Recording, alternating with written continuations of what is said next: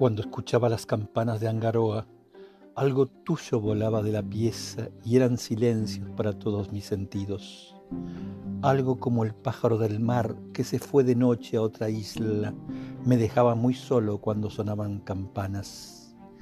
Y después te vestías para ir a buscar esa parte volada.